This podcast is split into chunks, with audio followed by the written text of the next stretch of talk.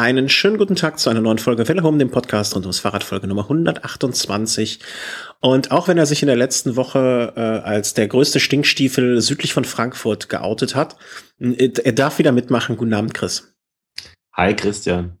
Äh, bist froh, dass du noch mitmachen darfst? Ja, ist mir, mir ist ein Riesenstein vom Herzen gefallen. und äh, du, du bist, äh, und wenn, wenn von deinem großen Herz ein großer Stein fällt, dann äh, kann man schon noch zu, von Glück reden, dass nicht in einem mittel, äh, mitteleuropäischen Staat irgendwie ein Erdbeben passiert ist. Ja, oh ja, klar. Logisch. Ähm, Post, Post, also wir fassen mal, also wir, wir machen mal die Tour zu heute. Ähm, Post-Tour-Trauma, äh, Depression irgendwie? Ähm, dies ist ja gar nicht so schlimm wie in den letzten Jahren. Weil gut, wenn man dann arbeiten darf, Schrägstrich soll, beziehungsweise muss, dann hat man doch eine ganz andere Ablenkung, als wenn, wenn man da am nächsten Tag irgendwie vielleicht nichts zu tun hat oder, oder nur in die Uni geht. Da kann man sich einfach gar nicht so viele Gedanken machen. Noch dazu hatte ich da noch Besuch, von daher, ja, war das eigentlich ziemlich schnell abgehakt und ja, von Trauma kann man jetzt eigentlich nicht reden, weil es war ja ein sehr, sehr schöner Abschluss. Mm, ja, das kann ich, ja. Doch eigentlich so mit dem, mit dem Schluss ist, sind, können eigentlich fast alle irgendwie versöhnlich und glücklich sein. Äh, wir hatten die letzte Folge gemacht. Äh, stopp, bevor wir mit der, ähm, der Tour loslegen. Ähm, möchte ich noch mal kurz äh, eine Sache erwähnen.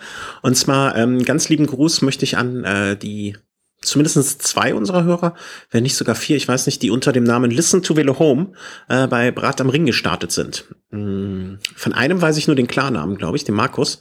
Äh, ganz, ganz äh, liebe Grüße an euch. Ähm, Glückwunsch dazu, dass ihr äh, das äh, ja irgendwie teilweise eure Premiere gut überstanden habt. Ähm, wir zwei waren vor, wann waren wir da? Vor drei Jahren, ne? Vor zwei Jahren. Vor zwei Jahren, stimmt. Vor, letztes Jahr sind wir gestartet, vor zwei Jahren waren wir so da. Ähm, vor zwei Jahren war das Wetter dann irgendwann infernale schlechte. Dieses Jahr war es noch schlechter. Also das Rennen musste äh, geken nicht gecancelt, sondern verschoben werden. 13 Uhr war Start, hieß es 16 Uhr, dann wurde es 20 Uhr. Also es war dann kein 24-Stunden-Rennen, sondern 17-Stunden-Rennen. Ähm, Hörer Joas äh, ist nach Hause gefahren, weil es wohl ähm, irgendwie die, die, Informa die Informationspolitik des Veranstalters war dann auch nicht so richtig die äh, allerdollste und ähm, war nicht absehbar. Und wenn man sich 24 Stunden vorgenommen hat und dann irgendwie eine Absage nach der anderen irgendwie kommt, äh, ist ja auch nicht so super. Deswegen kann ich das sogar sehr gut nachvollziehen. Und ähm, aber die Jungs äh, haben sich wacker geschlagen. Äh, von der Zeit und den Runden her finde ich das äh, absolut äh, fürs erste Mal äh, Hut ab. Und ähm, schön, dass das bei euch geklappt hat und wer weiß, was im kommenden Jahr ist, wenn sich das Jahr etwas einfacher und besser gestaltet als dieses Jahr oder, oder zeitlich flexibel ist, dann ähm, sind wir möglicherweise ja vielleicht wahrscheinlich dann auch wieder da. Du hättest doch auch eigentlich Bock. Du hast doch vor zwei Jahren am lautesten geschrien. Ja, also generell hätte ich da schon Bock. Dieser Termin, der kommt mir halt gar nicht entgegen, muss ich sagen. Also so während der Tour de France da, da wird's schon sehr schwer für mich und noch, noch dazu bin ich eigentlich jemand, der erst relativ spät im Jahr dann so, ich möchte jetzt nicht, nicht sagen Topform, aber der dann so ein bisschen einen Ansatz von Form hat zum Ende des Jahres hin. Ähm, da, da ist Ende Juli vielleicht sogar noch ein bisschen zu früh. Da bin ich vielleicht sogar eher der Vuelta-Typ, der dann vielleicht Richtung September, Oktober da so sein, seinen Peak hat, wenn man davon überhaupt reden kann. Hm. Aber vielleicht kommst du ja nächstes Jahr einfach als äh, rasender Reporter die ganze Zeit mit. Du, du musst ja nicht unbedingt fahren. Also ich könnte auf jeden Fall eine Background-Story machen. Ja, das wäre ja zum Beispiel auch eine, weißt du, dass die Leute, die da sind und äh, dass wir uns da, oder die, die fahren, sich gar nicht darum kümmern müssen. Und äh, es gibt ja auch diese Möglichkeit, einen, in Anführungszeichen, nur drei Rundenrennen zu fahren, ne? Dass du vielleicht einfach mal beim drei Rundenrennen dich anmeldest, eine Runde fährst, damit du weißt, wovon du sprichst, und dann ist gut. Und dann gehst du wieder Bier trinken. Ja, beispielsweise, ja. Ja. Ähm, so. Also, damit, äh, wie gesagt, herzlichen Glückwunsch zu allen, äh, auch ja. allen anderen, die das absolviert haben. Ja, und ich hoffe mal nächstes Jahr dann vielleicht auch wieder besseres Wetter. Es ist schon, es ist schon sehr schade, wenn da so ein Veranstalter da äh, alles auf ein Ereignis an einem Tag setzt und dann ist das Wetter wirklich beschissen. Da, da hoffen wir doch da wirklich stark, dass es da nächstes Jahr besser aussieht. Die letzten Wochen war es wirklich sehr heiß, also zumindest hier. Mhm. Das wäre vielleicht jetzt auch nicht das beste Wetter gewesen, aber ja, so einen stürmenden Regen oder strömenden Regen, den möchte jetzt auch keiner haben. Ja. Und vor allen Dingen der Termin wurde ja wegen des Wetters vorverlegt, also in den, ich sag mal, Hochsommer und dann nochmal jetzt Pech gehabt, das ist halt echt äh, scheiße. Naja. Aber äh, sie haben zumindestens auch am nächsten Tag ein bisschen den, äh, wie man so schön sagt, den Ring von der guten Seite erlebt. Und insofern ähm, sind sie nicht ganz äh, frustriert aus der Nummer rausgegangen. Äh, nicht ganz aus, frustriert aus der Nummer rausgegangen sind wir ja auch von der Tour am Ende. Irgendwie, irgendwo. Äh, wir hatten die letzte Sendung an dem äh, Mittwoch. Simon Geschkes Sieg damals, äh, da, damals, das klingt schon so lange her, weil obwohl es gestern vor einer Woche war. Lass uns mal die nächsten Etappen so im Schnellgalopp nochmal durchgehen. Ähm, wenn ich es richtig ersinne, ich versuch's mal. Ähm, Donnerstag, Fra Moment, äh, Mittwoch haben wir aufgenommen, ne? Korrigier mich ja. mal. Den 22. hatten wir aufgenommen. Das heißt, die darauffolgende Folge war Donnerstag. Donnerstag nicht viel passiert wenn ich es richtig Ja, sagen wir mal so das gleiche Theater wie jeden Tag. Sky lässt die Gruppe ziehen und mhm. die Gruppe gewinnt. Äh, Romain Bardet hat gewonnen, zweiter Pierre Roland, der hinten raus ein ganz starkes Rennen immer wieder gezeigt hat, der in der ersten Woche leider zu viel Zeit einfach verloren hat bei diesen ganzen Flachetappen und deshalb hat es im Gesamtklassement dann leider nicht für für die Top 10 gereicht. Ansonsten sicherlich ein Fahrer, der von der Leistung her in die Top 7 hätte fahren können. Vielleicht sogar ein bisschen weiter vor. Romain Bardet hat die Etappe gewonnen und hat sich da ein Stück weit dann ja rehabilitiert für die Schwäche der ersten zwei Wochen. Hat relativ viel Zeit verloren am Anfang, hat sich dann durch Fluchtgruppen immer wieder so ein bisschen nach vorne gearbeitet, war zwischenzeitlich dann ja auch mal im Bergtrikot und ja, hat das ein bisschen die Scharte ausgewetzt von Monde, wenn man sich daran erinnert, als er da mit Pinot da an der Bergwertung quasi schon fast ausknobeln konnte, wer von beiden gewinnt. Und am Ende hat, hat ja dann Stephen Cummings dann den Sieg geholt. Und ja, Gott sei Dank, oder was heißt Gott sei Dank, also zumindest für Bardet und Pinot, wenn man das vorwegnehmen kann, ging es ja noch gut aus und beide haben dann doch noch ihre Etappen gewonnen und konnten hinten raus auch ja vielleicht ein bisschen die Enttäuschung, dass es dieses Jahr nicht ganz so weit vorne nach vorne ging im Gesamtklassement mit einem Etappensieg auf jeden Fall so ein Stück weit ja, wieder, ja, konnten sie ihre Leistung dann doch wieder zeigen und waren bestimmt zufrieden. Und Bardet ist ja dann am Ende auch zumindestens noch ähm, der super äh, Attackierer, kämpferischste Fahrer überhaupt äh, von der ganzen Welt äh, während der Tour de France geworden. Ähm, auch ein, ein Ehrentitel zwar irgendwo, aber den äh, muss man sich ja auch erarbeiten. Den kriegt man ja auch nicht geschenkt. Ja, ähm, da muss man auch immer gucken. Also das ist schon, schon sehr subjektiv, so diese Einschätzung, dass Romain Bardet jetzt so der kämpferischste Fahrer ist. Also da wären mir doch einige andere auch eingefallen. Na, klar, ne? also äh, allen voran, ich hätte jetzt, hätte man mich so gefragt, wer ist dir als der Kämpfer? Aber das machen wir vielleicht am Ende. Äh, also Peter Sagan wäre vielleicht auch jemand gewesen, den man in gewisser Hinsicht da, aber er hatte schon das Grüne und ähm, nun ja. Also am Freitag, äh, wir sind dann jetzt einfach mal, äh, springen wir zum Freitag schon. Und Freitag, Samstag waren so, äh, sagen wir mal, die letzten Möglichkeiten, noch irgendwie Froome aus dem Gelben rauszufahren, wenn man es denn wollen würde. Ja. Und ähm, ich muss sagen, wenn ich die beiden Etappen auch so jetzt mal so grob zusammenfasse, ähm, äh, warum nicht früher? Also das hätte ich mir, so, so, sehr, so sehr ich, äh, ne, Froome ist Gönner und alles, aber ich, ich mag ja auch die spannende Seite der Tour und das hätte ich mir früher gewünscht. Ja, vielleicht war vielleicht ein bisschen der Formaufbau Richtung dritter Woche ausgerichtet. Vielleicht waren auch die Etappen in der ersten Woche nicht schwer genug, als wenn man sich an die erste Bergankunft erinnert. Da gab es ja nur diesen Schlussanstieg. Da waren so frühe Attacken einfach auch gar nicht möglich.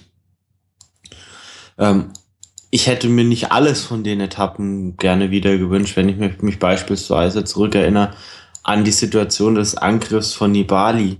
Äh, da, äh, ja. kann, da kann man natürlich jetzt sagen, okay, gut, äh, ich mag jetzt Chris Froome nicht jetzt nicht so unbedingt, aber was da Nibali gemacht hat, das war schon ziemlich dreist. Und, erzähl, äh, mal, erzähl mal für die Leute, die es nicht, äh, vielleicht gibt es einen oder anderen, äh, der es nicht mitbekommen hat oder der die Tour nicht schon ewig schaut.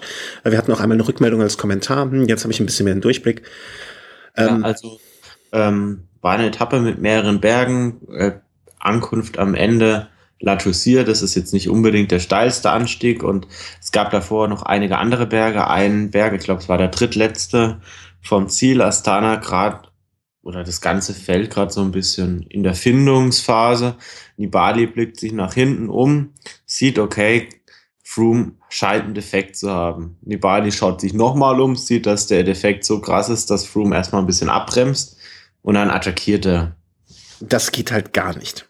Sprintet halt weg, sieht in dem Moment natürlich auch die Chance für sich. Ne? Also er weiß genau, okay, vielleicht fährt sonst Sky nach für Froome hat, hat man jetzt so nicht gemacht. Nibali war weit genug äh, weg, dass so äh, Movistar vielleicht jetzt auch nicht direkt äh, da jetzt hinterherfahren musste, aber hat nur aufgrund des Defekts quasi erstmal diese Lücke gehabt. Mhm. Also, ja, es, ich mag Froome jetzt nicht unbedingt, aber so eine Aktion muss einfach nicht sein. Und äh, wenn man bei Astana, wenn man schon über Astana redet, also Astana ist für mich, steht im, im gleichen Bereich, wie ich jetzt so Sky sehe. Also da muss man sich nur mal den Chiro anschauen. Mhm. Und Nibali, den hat man ja vielleicht ein Stück weit da auch ein bisschen ausgeklammert oder du hattest ja auch immer versucht, so ein bisschen da so eine Trennung ja, ja, ja. so ein bisschen herzustellen. Und selbst wenn ich jetzt nicht in die Richtung Doping gehen will, dann geht's hier vielleicht ein bisschen in die Richtung Anstand oder vielleicht auch, ja. Sportsgeist. Ja, genau. Oder was, was kann man jetzt moralisch da überhaupt vertreten? Und jemand, der letztes Jahr Toursieger war, dem sollte man doch da so ein bisschen mehr Ehre oder Ehrgefühl da vielleicht auch zutrauen. 100 ah, ah, Prozent, ja. Also da war ich auch schwer enttäuscht. Ähm, er hat wohl von Froome hinterher, wie man gehört hat oder wie, man lesen konnte, äh, ordentlich die Meinung gegeigt bekommen, hätte ich gerne Mäuschen gespielt. Ähm, er hat im Interview gesagt, okay, er hat es nicht mitbekommen äh, im Radiofunk, äh, im Radiotour. Hm? Aber oh, oh, Gott, also dann sollte man aber über schwerere Krankheits äh, sprechen. Also wenn man, wenn man wenn man zwei oder dreimal sich umblickt, genau in die Richtung und kriegt es dann nicht mit, sollte man vielleicht überlegen, ob man die Bali vom Rennsport ähm, ausschließt, weil er eine Gefahr für sein, natürlich für seine Nebenfahrer ist. Wenn er die dann auch nicht wahrnimmt, ist es natürlich, ist es gefährlich. Es ist gefährlich für alle Beteiligten. Ähm, ja. Äh, äh, ja. Eine Massengefährdungswaffe ist er sozusagen. Eine Massengefähr, ja. äh, man sollte ihm auch gleich den Führerschein mit abnehmen, finde ich. Ne? Also, er kann ja auch kein Auto fahren. Oder vielleicht ist auch die Brille zu dunkel. Man weiß, weiß man jetzt alles nicht, ne? Er hatte, glaube ich, keine Brille an an dem Tag. Vielleicht hätte, hat er seine Brille vergessen morgen. Doch, der, doch, der hatte eine Brille auf. Ja? Doch, doch, meine ich ganz, ganz sicher. Ich kann mich nur an die Szene erinnern, wie er dann, er hatte die Etappe auch gewonnen, ähm, wie er durchs Ziel gefahren ist und keine Brille anhatte. Das, das, das Bild habe ich vor Augen noch, aber kann natürlich ausgezogen haben, klar, keine Frage. Äh, grobe Unsportlichkeit, äh, ganz klar. Ich hatte immer Sympathien für ihn, äh, ist jetzt erstmal unten durch. Also selbst ein von mir wirklich, äh, mir fällt kein Adjektiv ein, was gerade passt, ähm, selbst ein Contador hat sich damals, nachdem er Alex, äh, Alex Schleck, Andy Schleck, äh, abgehängt hat, als dieser ein Problem, ein technisches Problem hatte. Selbst ein Contador hatte zumindestens ähm, hinterher den Schneid, sich zu entschuldigen ja, und hat erkannt, er hat einen Fehler gemacht. Und ähm, Nibali hätte zumindest dann hinterher sagen können, ey Jungs, pass mal auf, ähm, ich bin hier um Radrennen zu gewinnen und nicht um äh, Händchen halten. Das wäre okay gewesen. Oder er hätte gesagt, ähm, äh, pass auf, Fehler, sorry. Aber so sich so da rauslavieren mit Ausreden und so, das ist äh, dieses Herausreden, ne? Das ist, das hatten wir schon bei mehreren Sportlern. Vielleicht hätte er sagen können, ja, und es wäre wahrscheinlich sogar ehrlich gewesen. Das war für, für ihn kein Angriff aufs gelbe Trikot, aber er hat taktisch die Situation genutzt. Ja, genau, genau, genau. Oder vielleicht das, andere Leute zu distanzieren, die ihm ja natürlich nachsetzen hätten können. Ja, das wäre die ja nee, die hätten ja nicht nachsetzen können aus der einfach also vielleicht hätte das wäre diese Ausrede, ja, für diese Ausrede oder diese Argumentation, für diese ist keiner bei Astana klug genug, weil wenn er wirklich das so gedacht hätte, dann ziehe ich davon meinen Hut, weil im Prinzip hat er ja war er ja in einer Konstellation, wo er gesagt hat, okay, wenn ich jetzt starte, habe ich eine gute Chance auf den Tagessieg weil alle anderen können nicht nachsteigen, weil bei denen würde das dann als Angriff aufs gelbe Trikot gewertet werden und würde total unten durch sein, alle. Also mit der Argumentation, mit der du kommst, wäre es eine sehr, sehr, sehr clevere Aktion gewesen. Das traue ich denen fast schon mal gar nicht mehr zu. Ja, aber jetzt auch nochmal, um den Vergleich da zu ziehen mit der Contador-Aktion damals. Also mhm. da, da war, so wie ich das in Erinnerung hatte, schon die Attacke so ein Stück weit zumindest gestartet. Also was jetzt hier vorgefallen ist, das war ja an Dreifigkeit ja. nicht zu überbieten, weil. Aber Astana hatte doch auch die Attacke auch schon eingeleitet. Also sie sind ja auch schon mit mehreren Mann in den Berg, glaube ich, unten reingefahren. Aber ja, selbst wenn, also das war ja zu dem Zeitpunkt absolut so quasi neutralisiert. Also da war jetzt kein Favorit abgehängt oder sonst was. Mhm. Und Nibali fuhr da äh, mit zwei anderen Fahrern quasi in erster Reihe und hat sich bewusst umgedreht. Und erst mhm. als er gesehen hat, okay, es ist jetzt, also man hat das so das Gefühl, okay, gut, er guckt sich Froome an, sieht, oh, da könnte irgendwie was sein, guckt da nochmal, ah, okay, der hat einen Defekt, jetzt muss ich fahren. Mhm. Also das war ja wirklich so ein bisschen, ich warte ab, bis dieser Defekt dann auch wirklich da ist und dann attackiere ich. Also, also ja. mit, ich habe das nicht mitbekommen, braucht er eigentlich, braucht uns nicht kommen. Nee, da kann, da kann er, da kann er dir nicht kommen und also dir erst recht nicht und selbst mir als Naivling äh, braucht er damit nicht kommen. Das war echt eine miese Nummer und äh, ich bin da auch nachtragend. Also Nibali musste schon irgendwie, ich weiß nicht, was der sich wieder einfallen lassen will, um meine Sympathien zurückzugewinnen. Es muss einiges sein. Ähm, er hat die Etappe dann abgeschossen. Ähm, ich guck gerade mal, ich finde leider Gottes auf die Schnelle nicht die Abstände, die sich dann hinten raus. Ähm, Quintana, wenn ich ich höre dich. Ah, der Chris hört mich. Ich höre ihn nicht. Hm, was machen wir denn da? Was machen wir da? Ja, jetzt bist du wieder da. Äh, Quintana hat äh, dann am Ende sozusagen, ähm, ja, ich, hör, ich komme aus dem Chat, ich höre beide. Ich war der Einzige, der nichts gehört hat. Ich bin auch ans Mikrofon gegangen. Ähm, Quintana hat dann noch ein paar Sekunden rausgeholt auf Froome, wenn ich das richtig in Erinnerung habe. Nicht viel, aber zumindest so, hm, Halb Minute, so die, ja. Hm? ja, immerhin, ne? Und ähm, das war echt der Moment, wo ich dachte, ach komm, jetzt, jetzt noch mal so vier Hochgebirgsetappen in dem Stil. Dann könnte es noch mal richtig spannend werden. Und ich musste auch sofort dran denken, so nach dem Motto, hm, okay, also egal, was man Froome bis jetzt vorgeworfen hat, heute zumindestens geht ein Fingerzeig in die andere Richtung. Dass zumindestens er nicht der Einzige ist, der mit dem Superstoff fährt äh, im Vergleich zu den anderen. Und im Nachhinein stellte sich ja auch raus, Quintana hat, glaube ich, an ähm, ein oder zwei Berge an dem Tag auch neue Rekorde aufgestellt. Also langsam war der Herr auch nicht unterwegs. Was, wie, wie, wie, wie schätzt du das so ein? Ja gut, jetzt darf man nicht vergessen, für Froome war die Situation ja immer noch relativ entspannt. Er hatte einen sehr, sehr großen Vorsprung. Er wusste, es sind nur noch zwei Bergetappen, also er konnte schon noch sehen, ja, es so, so viel wird da jetzt im Regelfall nicht mehr passieren. Ne? So, wenn er jetzt nicht komplett einen, ähm, so einen richtigen Leistungsabfall jetzt hat, den man ihm jetzt vielleicht erstmal jetzt nicht so unterstellen macht. Das, das, ähm, das lasse ich, das lasse ich für den nächsten Tag gelten, aber nicht für den genau. Tag. Weil wenn du, wenn du noch einen Tag vor dir hast, dann, dann, dann, kannst du mit zweieinhalb Minuten kannst du nicht sagen, kannst du nicht sagen, ach komm, ich habe ja Vorsprung. Nicht, wenn du noch einen ganzen Tag vor dir hast. Ähm, Am Ende von auch, Kann auch taktisch gewesen sein und denkt, dass ich vielleicht, Mensch, wenn ähm, Movista sieht, okay, ich schwächle ein bisschen, verliere was, vielleicht fahren die dann am nächsten Tag den ganzen Tag von vorne Tempo, ich kann meine Leute schonen und am Schluss Anstieg habe ich frische Leute. Wäre auch denkbar. Armstrong hat ja sowas mal auf der Alp DS-Etappe auch gemacht, so nach dem Motto, ja, ich schwächle jetzt da ein bisschen, am Ende hänge ich sie alle ab. Egal, kommen wir jetzt beim nächsten Tag ja dann drauf. Mhm, genau. Ansonsten wo war man? Du hattest dir mehr Action erhofft und die die Rekorde. Ich hätte mir, ich hätte mir zu dem Zeitpunkt habe ich gedacht, ach schade, dass die Tour jetzt vorbei ist. So wie sie jetzt fahren, hätten sie schon viel früher fahren sollen, beziehungsweise das würde ich mir noch zwei, drei Tage wünschen, mehr wünschen, um die Spannung zu haben. Okay, gehen wir vielleicht vorher noch mal auf diese diese Bergrekorde ein, ne? Mhm. Von wann stammen diese, äh, diese Rekorde? Die stammen größtenteils aus den 90er Jahren. Also bei vielen äh, Rekorden sieht man da die Namen oder Anfang der 2000er, da sieht man bei vielen äh, Bergen dann so Namen wie beispielsweise Pantani und Konsorten. Mhm. Wie lang waren denn die Etappen früher? Die waren ja gefühlt doppelt so lang. Also diese Etappe, das auf stimmt. der äh, Quintana dann Rekord aufgestellt hat, die war ganze 138 Kilometer lang. Mhm, okay. Das ist äh, natürlich auch ein Trend, den es jetzt zu, ähm, zu berücksichtigen gilt dabei. Ne? Also die Etappen werden immer kürzer und damit werden natürlich vielleicht auch die Bergzeiten ein Stück, weil die vielleicht jetzt, wenn man von ausgeht, okay, es wird weniger gedopt, aber damit wird also dieser Trend, es sollte eigentlich langsamer werden, wird natürlich, wird ein bisschen entgegengesteuert. Mhm. Also die Fahrer kommen einfach nicht mehr bei einem Berg an und sind am Ende total platt, sondern haben noch genügend Körner für den Schlussanstieg. Deshalb, deshalb vielleicht auch die, diese Rekorde, der, die Etappe am nächsten Tag, die war nur 110 Kilometer lang. Also wenn ich das beispielsweise mit der Etappe 2001, die ich jetzt schon ein Stück weit angesprochen hatte, mit Armstrong vergleiche, da ging es ja über den Clandon, da ging es über den Madeleine und am Ende dann noch Alpe d'Huez. Die Etappe war auch deutlich länger. Ähm, das sind natürlich schon, schon, schon so Punkte, wo, wo man jetzt nicht einfach vernachlässigen darf. Also dass, dass da jetzt auch die die Streckenlänge einfach mit reinspielt. Mhm. Ähm, kommen wir dann direkt zum nächsten Tag, Alp d'Huez. Ähm, es war das erwartete Fest hm, auf, von Seiten der Zuschauer.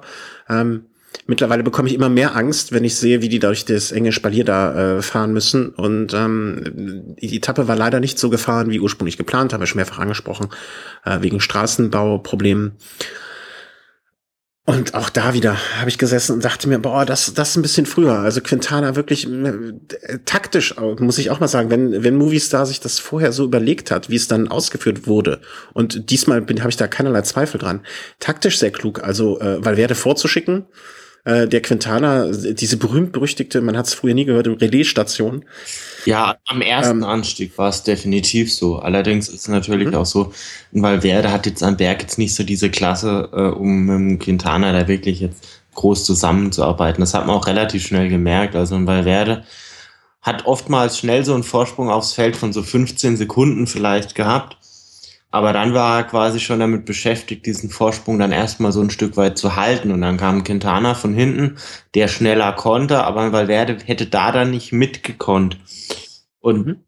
deshalb war, ja, ob das jetzt wirklich so die ideale Relaisstation war, weiß ich nicht. Valverde war jetzt natürlich leider auch im Gesamtklassement dann schon ein bisschen zu, zu weit weg. Also ohne diese äh, Etappe da zu Beginn der Tour mit eineinhalb Minuten weniger Rückstand hätte vielleicht ein Froome ihm nachsetzen müssen, selber nachsetzen müssen. Dann hätte vielleicht Quintana noch eins draufgeben geben können. Mhm. So hat Froome dann halt auch gedacht, okay, gut, der, der Kerl, der hat jetzt ein paar Minuten Rückstand, dem gebe ich jetzt mal eine Minute, wenn er die Etappe gewinnt, ist mir jetzt auch wurscht, aber Quintana, den hab ich.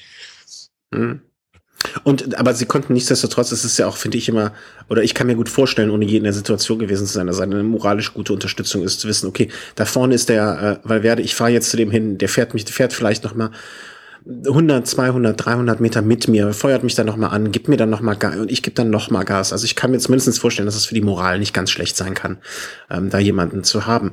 Und Quintana hat am Ende diese anderthalb Minuten äh, rausgeholt und ähm, ja, also das war wirklich so, also Froome hat ja selber hinterher gesagt, ähm, er, er dachte im Anstieg nach Alpe d'Huez, uiuiui, das kann hier noch alles kippen. Kann natürlich auch ne, aus der Position. Also er hatte ja dann am Ende immer noch über eine Minute, also das ist, und so wie am Ende dann noch fuhr, er war jetzt noch nicht so komplett alle, sage ich mal, also oh, wenn es jetzt wirklich um, um alles noch gegangen wäre, wären wahrscheinlich ein paar Sekunden auch noch mehr drin gewesen, sicherlich.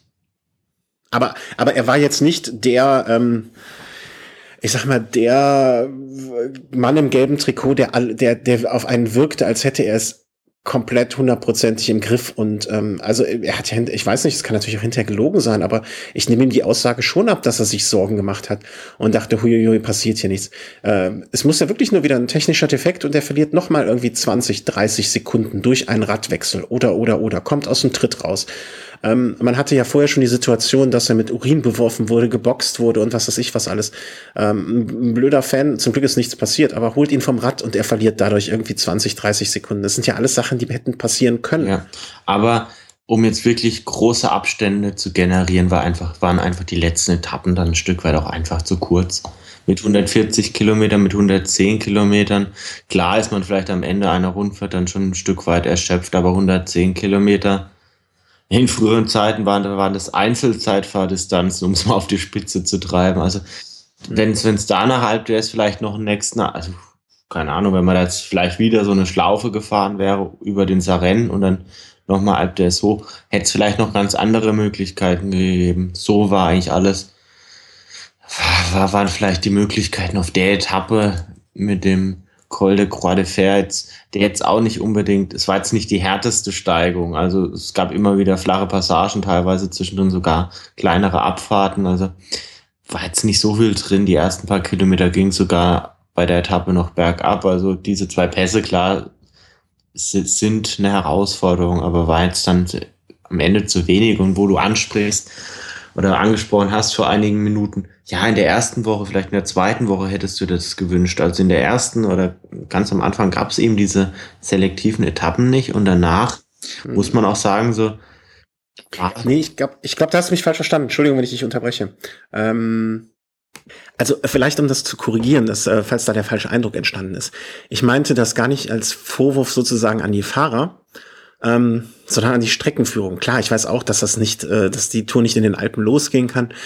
Aber ähm, ich, ich, ich hätte mir solche Etappen früher gewünscht im Sinne von, ähm, das ist das, was mich, was, was die Tour für mich ausmacht. Weißt du, das ist das, wo ich so, ne?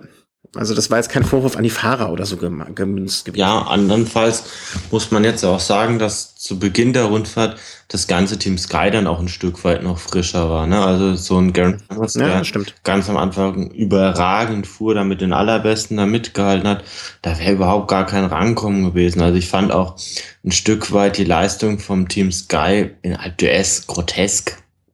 Also dass dann plötzlich ein Wouter Pools, den man vorher ganz, ganz vorne bis zu den aller, allerbesten jetzt auch nicht unbedingt gesehen hat, plötzlich da, keine Ahnung, einem Valverde oder einem Quintana da nachstiefelt und 50 Meter vor seinem Kapitän da rumfährt. Also das ist ja, da, da waren ja gefühlt am Ende, was war, was waren da noch vor, vorne? Drei Sky-Fahrer, zwei Movistar-Fahrer und zwei äh, Tinkoff Saxo-Fahrer waren ja da noch unterwegs.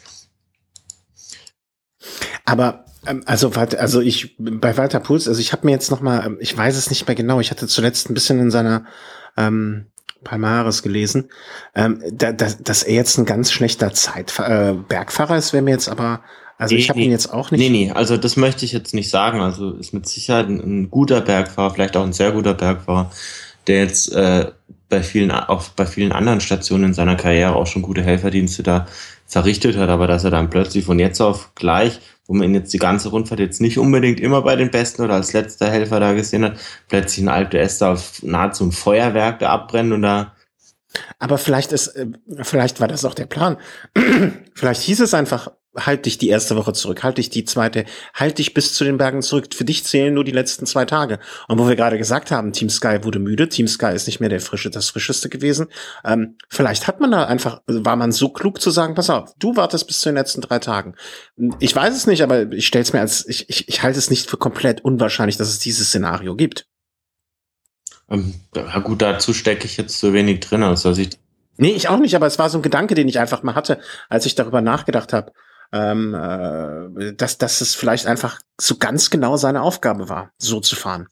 Ja, auf der anderen Seite dann auch schon krass, wenn man sich überlegt, dass, dass solche Rollen da bis zu Ende am, im Hochgebirge da dran zu bleiben, jetzt beim Team Sky halt fünf verschiedene Leute da hätten spielen können. Ne? Wenn man, wenn ja. man halt einen Port nimmt, wenn man da einen Thomas nimmt, wenn man da einen Pools nimmt, wenn man da jetzt dann auch noch einen König nimmt und ja, den fünften, also gut, Froome auch und ein anderer würde wahrscheinlich dann mir auch noch einfallen, wenn ich jetzt nochmal das komplette Line-Up sehen würde. Aber naja, man, man, man darf halt nicht vergessen oder man muss sich vor Augen führen, äh, sie haben sich, und da kommen wir am Ende der Sendung wahrscheinlich auch nochmal zu, sie haben nun mal die Kohle, sich die besten Fahrer für so etwas zu kaufen und diesen vielleicht dann auch die, die, diese ihren Aufgaben entsprechend äh, einzusetzen. Ja, klar.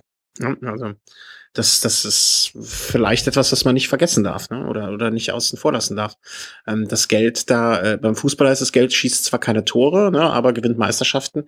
Und vielleicht ist es da auch so. Ne? Ähm, äh, ich habe am Sonntag, äh, um den nächsten Tag schon, äh, um, um auf den Sonntag hinzuleiten, wir hatten am Sonntag äh, Besuch hier bei uns zu Hause und ähm, die Dame ist verheiratet mit einem Franzosen und ähm, der, der fand natürlich den Sieg von Chris Froome ganz, ganz schlimm. Aber der war zumindestens meint er, die Franzosen sind versöhnt, wenn ein Franzose Alpe d'Huez gewinnt. Dann ist alles gut. Ja, wird ja oftmals so der Berg der Holländer genannt. Also äh, Holländer haben da schon sehr, sehr lange nichts mehr gewonnen. Also man kann es als. War Peter, Peter Willen der letzte vielleicht? Ja, aber das ist dann auch schon Anfang der 80er gewesen. Ja, ja. Ähm, Behaupte ich jetzt mal. Ähm, ja ansonsten ja, jedes Jahr spektakuläre Bilder. Man, man sieht auch oft mal so die Radfahrer, wie sie da wirklich aktiv an der Party, nenne ich es mal, jetzt da teilnehmen, dann auf dem Weg dann auch mal ihr Bier trinken. Ähm, ich finde es fast ein bisschen schwierig, das zu beurteilen, wenn sie ansonsten von keinem Fan da jetzt wirklich da ein Wasser oder so annehmen, weil sie Angst haben, da ist was drin, aber zum Bier greifen sie dann doch. Ich weiß nicht, ob davon ausgehen, okay, die Leute sind alle hackedicht, die sind gar nicht mehr in der Lage, da jetzt wirklich was zu manipulieren. Das, das weiß ich jetzt nicht, aber klar, Alp ein klassischer Schlussanstieg bei der Tour und da freut sich immer jeder drauf. Ich bin ja dieses Jahr auch mal in Alp d'Huez gewesen, zwar jetzt zu meiner Schande muss ich gestehen, nicht mit dem Fahrrad, aber da kann man schon auch sagen, gut, hat man dann auch eine, ein bisschen eine andere Verbindung dann dazu und ja, ich, ich, ich also hätte mir hinten raus vielleicht noch ein bisschen mehr Spannung gewünscht. Also ein Quintana hätte da aus meiner Sicht doch noch gerne auch ein bisschen mehr aufholen dürfen. Hm. Also ich bin ja mit dem Fahrrad hochgefahren, das kann ich auch jedem empfehlen. Das ist immer, äh, immer sehr, sehr erhabene Momente, auch wenn es oben rum, äh, also wenn man oben ankommt, ein bisschen ernüchternd ist, wenn man nicht äh, schon mal da war. Ähm, es sind doch immer, finde ich, sehr, sehr erhabene Momente, wenn man auf diesen Straßen fährt, äh, wo Radsportgeschichte geschrieben wurde. Und vor allen Dingen, wenn man diese, in diese Kurven dann reinfährt und sich denkt, boah, hier ist die Hölle los und aber ist es doch hier so wenig Platz, wie kommen die ganzen Menschen hier hin? Das ist schon ähm, ähm, ähm sehr, ja, wie, keine Ahnung. Also es, ja, genau, bewegend. Das ist irgendwie schon das richtige Wort. Ja, hast du recht. Und bewegt hat uns dann natürlich, zumindestens mich, ich äh, äh, war bewegt davon, dass dann ähm, Greipel in Paris wieder der Stärkste war. Ja. Also unsere Wette ist damit eins zu eins ausgegangen, ne? Ähm, ja, wir hatten ja gewettet, du hattest gesagt, Greipel oder Cavendish, äh, Greipel nee, nee, Sagan, ich sagte Greipel oder Cavendish. Cavendish ist jetzt vor Sagan reingekommen. Ich fühle mich jetzt also insgesamt so ein Stück weit als der moralische Sieger, aber. Ach, ach das, nee, das, nee, das glaubst du, das, das willst du nicht. Das ist jetzt auch pedantisch, das gebe ich selber zu. äh, von daher, ich glaube, Greipel ist auch derjenige, mit dem wir beide, glaube ich, so mit am besten leben können. Klar, wenn jetzt mal Werde da jetzt wirklich da im Sprint gewonnen hätte, hätte es mich noch ein bisschen mehr gefreut, aber ja, Greipel der überragende Sprinter äh, dieses Jahr, diesen Jahres. Und ja, auch ohne Kittel geht's für Deutschland. Ne? Also wirklich eine grandiose Tour von Greipel und ich denke mal, da kann das auch verschmerzen, dass er das grüne Trikot jetzt nicht gewonnen hat. Ich würde fast meinen, so ein Sagan hätte da gern getauscht.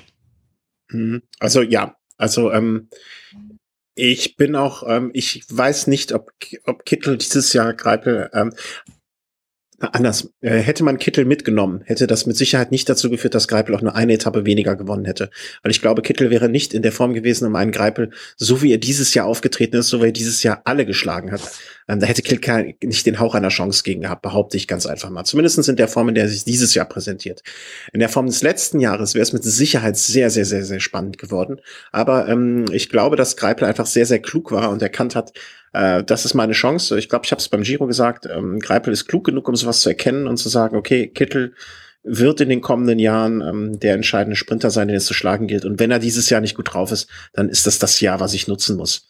Ähm, ich glaube, das äh, hat er sehr, sehr, sehr, sehr klug gemacht. Wie alt ist Greipel? 1982. 82? Ja, 33. Ja, also. Das ist dann auch schon so ein Alter, wo es bei Sprintern im Regelfall schon ein bisschen eng wird. Also man erlebt mhm. ja dann auch immer so Anfang der 30er dann so, ja, so die Metamorphose vom Sprinter hin zum Anfahrer. Also man hat das da ja bei Petaki erlebt und Zabel war hinten raus. Oder, oder so ein bisschen zum Allrounder auch, wie es bei Zabel ja so ein bisschen war. Bei Zabel ja eigentlich schon immer der auch Allrounder war, der auch mal über den einen oder anderen Anstieg drüber kam. Aber die Endschnelligkeit lässt dann einfach auch, auch nach. Also auch wenn man sich an vergangene Zeiten erinnert. Petaki ist da ein gutes Beispiel, der dann äh, als Anfahrer da fungiert hat oder auch unter Hüschow, der hinten raus nicht mehr so äh, in den Massensprints da wirklich aktiv war, sondern eher dann auch ja, Kopfsteinpflaster-Klassiker da wirklich so versucht hat, da zu gewinnen oder halt auf ein bisschen kopierterem Gelände. Ja, muss, muss man jetzt halt mal sehen. Also er ist mit Jahrgang 82 dieses Jahr noch der stärkste Fahrer. Warum soll er nächstes Jahr jetzt nicht nochmal eine Etappe gewinnen. Allerdings ist, ist da aus meiner Sicht schon auch davon auszugehen, dass nächstes Jahr, falls da wieder ein Kittel dabei ist, vielleicht gibt es auch noch den einen oder anderen schnellen Mann, der nochmal eine Schippe drauflegen kann. Da muss man auch immer noch auf, auf die, die Etappen gucken, wie sie da gestaltet sind. Also, aber gut, was, was, was nützt es jetzt in die Zukunft zu blicken? Ich denke mal, er hat eine super Tour de France gefahren, da wird er super mit zufrieden sein und für den Moment richtig klasse. Mhm. Also äh, man, man, ich, ich finde auch so, wie er sich rundrum präsentiert in nicht nur dieses oder nicht nur diese Tour, sondern auch in der Zeit davor. Und ich erinnere mich jetzt immer noch, wie er bei 1 Live in den O-Ton-Charts letztes Jahr lange war. Ähm, er, er macht mir zusehends Spaß und ähm, ich hoffe, dass wir ihn dann noch ein, zwei drei Jahre hoffentlich möglicherweise da erleben können und äh, sei ihm vergönnt. Ja, ansonsten gibt's über die letzte Etappe traditionell wenig zu sagen. Ne? Die typischen Ausreißversuche. Ähm, schade, dass bei dem Frauenevent, den du ja äh, im letzten Jahr ähm, wo du dich erschrocken hast, äh, dass der unter schlechten Wetterbedingungen gelitten hat und viele Stürze. Ähm, aber ansonsten gibt's über diese letzte Etappe eigentlich nicht viel drüber zu reden, außer dass am Ende bei den Herren die Sonne geschienen hat und ähm, äh, Chris Froome auf dem Champs-Élysées sich auf Französisch bedankt hat, auch bei den Zuschauern. Ähm, auch vielleicht eine Geste, wo er so ein bisschen hier Fishing for Compliments mäßig versucht hat, äh, ja, wie soll man sagen? Ähm, also Sympathien zurückgewinnen. Genau, Sympathien zurückgewinnen. Ja, vielleicht Jetzt, falsch, weil ich glaube, er hatte die Sympathien noch nie. Äh, ja, oder Sympathien zu gewinnen. Ja, vielleicht dann eher so, ja. Ne, also ähm, ähm, ähm das äh, ja, also ich fand, ich finde zumindestens, dass das davon zeugt, dass jemand äh, reflektiert und vielleicht äh, sich über Sachen Gedanken macht. Weil ein Armstrong hätte gesagt, fuck you French. Und äh, ich weiß nicht, ob er jemals dort Französisch gesprochen hat. Ähm, aber who knows. Ähm, ja, ansonsten äh, schöne Geste, äh, Greipel auch mit äh, den zwei Töchtern auf dem. Äh, das seit wann kommt das eigentlich auf? Also Zabel hat ja den kleinen schon mal, den äh, der jetzt selber Rennen fährt auf, auf der. Ja. Ja. Ähm, Quintana, glaube ich, mit Tochter, äh, Valverde mit Kind. Ähm, also nett. Also es wird immer mehr zur Familienfeier da. Ja, denke mal, das ist ja auch eine, lange Zeit voller Entbehrung und da freut man sich einfach, so seine Liebsten wieder in die Arme schließen zu können. Und das ist ja dann auch für, für die Kinder ein ganz, ganz großer Moment. Und gerade bei Rick Zabel, der, der hat ja der durfte da ja öfter so mit raufhüpfen und da hat es ja wirklich dann auch dazu geführt, dass er da Blut geleckt hat und da jetzt wirklich eine Karriere angestrebt hat und mittlerweile äh, mit den Besten da mithalten kann. Vielleicht ergibt sich die Möglichkeit bei dem einen oder anderen auch, vielleicht auch mal bei einem Sohn von Valverde. Also bei irgendeinem müsste es ja klappen, genug hat er. und ja, ja, das stimmt, das stimmt äh, wahrscheinlich schon. Ähm, ja, und damit hätten wir jetzt die Tour sozusagen, äh, hätten wir alle Etappen abgearbeitet. Können wir dazu kommen, mal so generell darüber zu sprechen? Was war das für eine Tour 2015 im Rückblick? Äh, nenn mal drei Adjektive, die dir einfallen. So die ersten drei. Grotesk. Ähm, dann dann fast würde ich sowas sagen wie ähm, ja, ähm, erwartungsgemäß. Mhm. Und am Ende würde ich noch sagen, ähm, ja,